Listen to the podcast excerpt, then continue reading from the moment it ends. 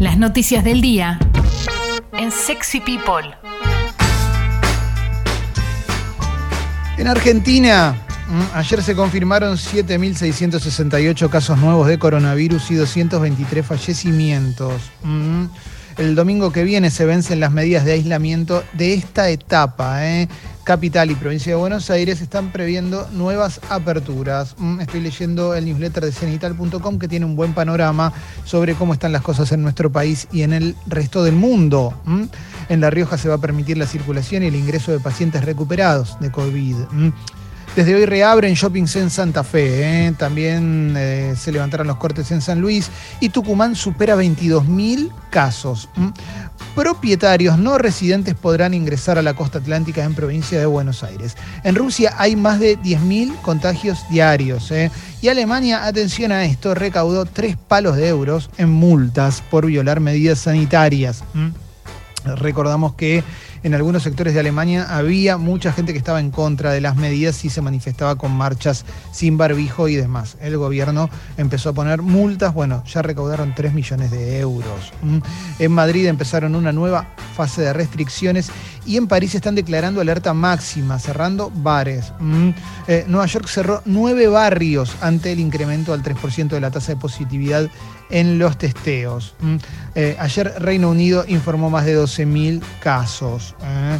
Eh, aunque no todos fueron del día anterior, sino bueno, hubo fallas técnicas en la carga. Hay, hay escenarios, mm, hay escenarios que se repiten en, todos los países, porque bueno, en algunas cosas, sobre todo las peores, no se hermana el coronavirus. Clemen. Sí. Hablaba ayer con una amiga mía que vive en Madrid y me contaba que particularmente ahí la situación que está pasando es que Madrid no quiere cerrar, si bien son la ciudad número uno del rebrote, y, Nación sí. Entonces hay una pelea como política, bueno, cosas que sí, que ya nosotros ya conocemos, pero digo, ahí está pasando particularmente eso, hay una guerra entre Madrid y país, digamos. Sí, sí, sí, sí. Eh, quizás acá, acá no, acá fue bastante, fue una discusión civilizada, pero tiene que ver un poquito con esa discusión que había entre ciudad y nación sobre aperturas, ¿eh? quizás no todo absoluto, ¿no? Pero a ver qué se puede abrir, qué no, pero fíjate esto, me parece que, eh, que, acá se manejó entre ciudad y nación de una manera bastante, bastante sana. Coronavirus en Argentina, promedio de casos asciende a 12.452 en la última semana. En Caballito, un señor iba a toda velocidad, cruzó en rojo con su auto y mató a otro conductor. Mm.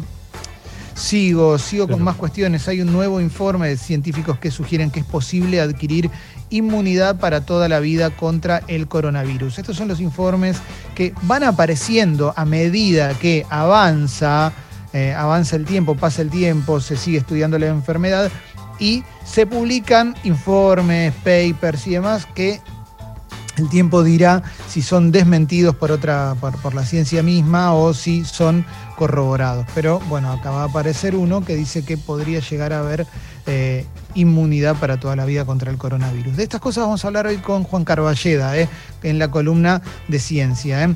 La semana arranca gris y con lluvias en la ciudad. La temperatura máxima pronosticada para hoy es de 18 grados.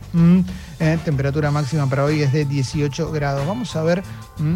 Eh, el martes va a haber neblinas por la mañana, eh, después también va a llover mañana. Bueno, esperemos que a medida que vaya avanzando la semana vaya saliendo el solcito. ¿eh? tenemos varias cosas para hablar en el polideportivo, después con Leo, porque va a jugar la selección también. Hubo muchos partidos en Europa y, demás. No sé si Leo... sí. Estás ahí, Leo, bien. Sí, y va, y va, va a jugar la selección el jueves, ¿no? Y están llegando ya los jugadores de la selección argentina, cancha de boca, así que vamos a hablar un poco de eso, de la lista definitiva, ¿eh? porque hay novedades. Se coló un jugador que en estos momentos está yendo a, hacer la revisación médica para pasar a Italia. ¿eh? Eh, y vamos a hablar un poco de eso también. La lista es una lista con mucha gente que tiene que estar y con gente que inexplicablemente está en la selección, pero vamos, vamos a hablar. Sí. Sigo. Eh, vacuna contra el coronavirus. Sputnik 5, eh, la de Rusia, mm, produjo anticuerpos en todos los pacientes. Eh, así lo reveló la revista médica de Lancet. respondemos a todas las preguntas de Occidente, dijeron desde el Kremlin. Los resultados de los dos ensayos que se realizaron en junio y julio con 76 participantes mostraron que el 100% de los voluntarios desarrollaron anticuerpos contra el COVID-19 y que no hubo efectos secundarios graves. ¿eh? Atención a esto, esto se lo podemos preguntar a Carva también, qué significa esto, cómo sigue la cuestión, porque obviamente cada vez que sale algo, algo de este calibre, bueno, renace la esperanza, ¿no? Mar del Plata, notificaron a 43 personas por participar de una fiesta clandestina. ¿Mm? Sigo, sigo a ver con más cosas que voy encontrando por tapas de diferentes medios. Me voy a ir a la tapa de Infobae, bien grande. ¿eh? El kirchnerismo amenaza con el juicio político a todos los integrantes de la Corte Suprema. ¿eh? El diputado nacional Leopoldo Morón no solo respaldó la ofensiva contra Carlos Rosenkrantz, sino que apuntó contra el resto de los miembros del máximo tribunal. Esto dice Infobae. Eh, a ver, eh, Infobae también reproduce el video de la huida de los prófugos del asalto al panadero de La Matanza. El menor muerto tenía un arma de juguete, no sé si conocen el caso, pero entraron a asaltar a un panadero, le sacó el arma a, uno de los, de los delincuentes y, eh, bueno, mató a uno, mató a uno y era menor, 17 años tenía. Sigo, sigo con más cosas que vamos encontrando. Gobierno porteño, el gobierno porteño insiste con las clases presenciales. Cada día que pasa es un daño irreparable, vamos a leerlo. ¿eh? Lo dijo Fernán Quirós en su habitual conferencia de prensa. Sabemos que en grupos de 8 o 9, en espacios y normas puestas por un adulto, son escenarios más seguros que lo que ocurre con ese niño en su entorno familiar y barrial, plantea Fernán Quirós. En la ciudad de Buenos Aires no estamos con la epidemiología controlada como para poder reactivar globalmente y normalmente las clases. ¿eh? Hay diferentes niveles de gravedad y riesgo sobre los chicos.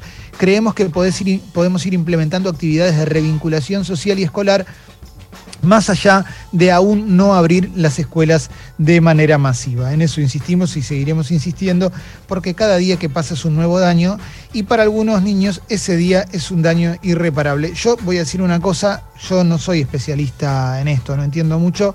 No me parece una locura si se pudiera empezar a hacer eso en ahora que va a cambiar el clima, en grupos pequeños, también por una cuestión de revinculación social y, demás, ¿no? No solo con sus compañeros, sino con maestros, con distancia, con grupos controlados. No, no me parece una locura, ¿no? ¿Qué querés que te diga? A ver, Alessi. No, es muy, muy difícil ver a. Yo, más allá de lo que evidencio con, mis hijas y, y demás, digo, si hay actividades abiertas, si hay plazas abiertas, si hay eh, no sé, si hay bares y demás, no, no me parece mal tampoco. ¿eh? Creo que subestimo mucho también la, cuestión en los pibes, en las pibas, lo que es eh, este, el encierro y la, salud mental. Se, se, subestima demasiado porque creo que hay un problema que es que cuando se le dice que, no sé, que son héroes y, demás, son chicos, son chicas y el, miedo y la comprensión de algunas cosas opera muy fuerte sobre, sobre esas cabezas. ¿eh? No es solamente... Sí. Eh, es muy, muy complejo, es muy complejo, pero yo estoy de acuerdo con eso. Bien, bien, bien. Los médicos de Trump evalúan su traslado a la Casa Blanca, aunque persisten los altibajos en su salud. Creo que había, había grabado un video Donald Trump, me parece. Publicó un video y salió a saludar. A ver, para, lo tengo por acá. Eh. Em, está internado, obviamente, en un hospital, el Hospital Militar Walter Reed, tras haber dado positivo de coronavirus. Eh. Salió en auto del hospital donde está internado por haberse contagiado de coronavirus, pasó frente a un nutrido grupo de seguidores que monta guardia fuera del edificio y regresó al nosocomio. Mm saludó a los seguidores desde dentro del auto, tenía la, cara cubierta por un barbijo, ¿eh? y, bueno, saludó. ¿eh? Y después este, dijo en un video en Twitter, aprendí mucho sobre COVID-19, lo aprendí al ir realmente a la escuela. ¿eh?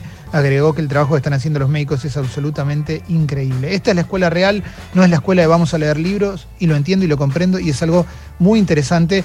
esto dijo Donald Trump, que se agarró coronavirus después de haber tenido, unos días después del debate con Joe Biden, a quien acusaba ¿eh? de hacer una, una, utilización especulativa del barbijo, ¿no? Por el hecho de que lo veía siempre con barbijo Biden, también es factor de riesgo, obviamente, también es un señor grande. Y le decía, lo usa siempre, yo solamente lo uso, lo tengo acá. Y lo sacaba, lo, lo tocaba con las manos, la volvía a apoyar en el estrado. se terminó agarrando coronavirus Donald Trump. Bueno, sigo, sigo con más cosas. Algo, un dato de colores que el otro día en Saturday Night Live, el, el historia, ya el programa decano del humor estadounidense, hicieron, hicieron una sátira de, de lo que se viene en las elecciones y Jim Carrey interpretó a Joe Biden. ¿Me estoy muriendo yo? ¿Soy yo el que se está cayendo? ¿Ah? Ah, ok, ok. Perfecto. ¿eh? Eh, no, porque me salió que tengo conexión inestable. Cualquier cosa me avisan, ¿dale? ¿Mm? Bien, sigo. Eh, a ver, voy a la tapa de la Nación. Fernán Quirós confirmó más aperturas y alentó sobre supercontagiadores. Esto dice la tapa de la Nación. También volvemos sobre la habitual conferencia de prensa del ministro de Salud porteño. ¿eh? Indicó que esta semana van a estar atentos a la epidemiología de la ciudad. Depende cómo sigan los números, vamos a proponer actividades que no se produzcan en escenarios super contagiadores. ¿eh? Los super contagiadores enferman al 80% de sus contactos estrechos y hay espacios que son de mucho riesgo, lugares cerrados con poca ventilación y con mayor riesgo de contagio aéreo.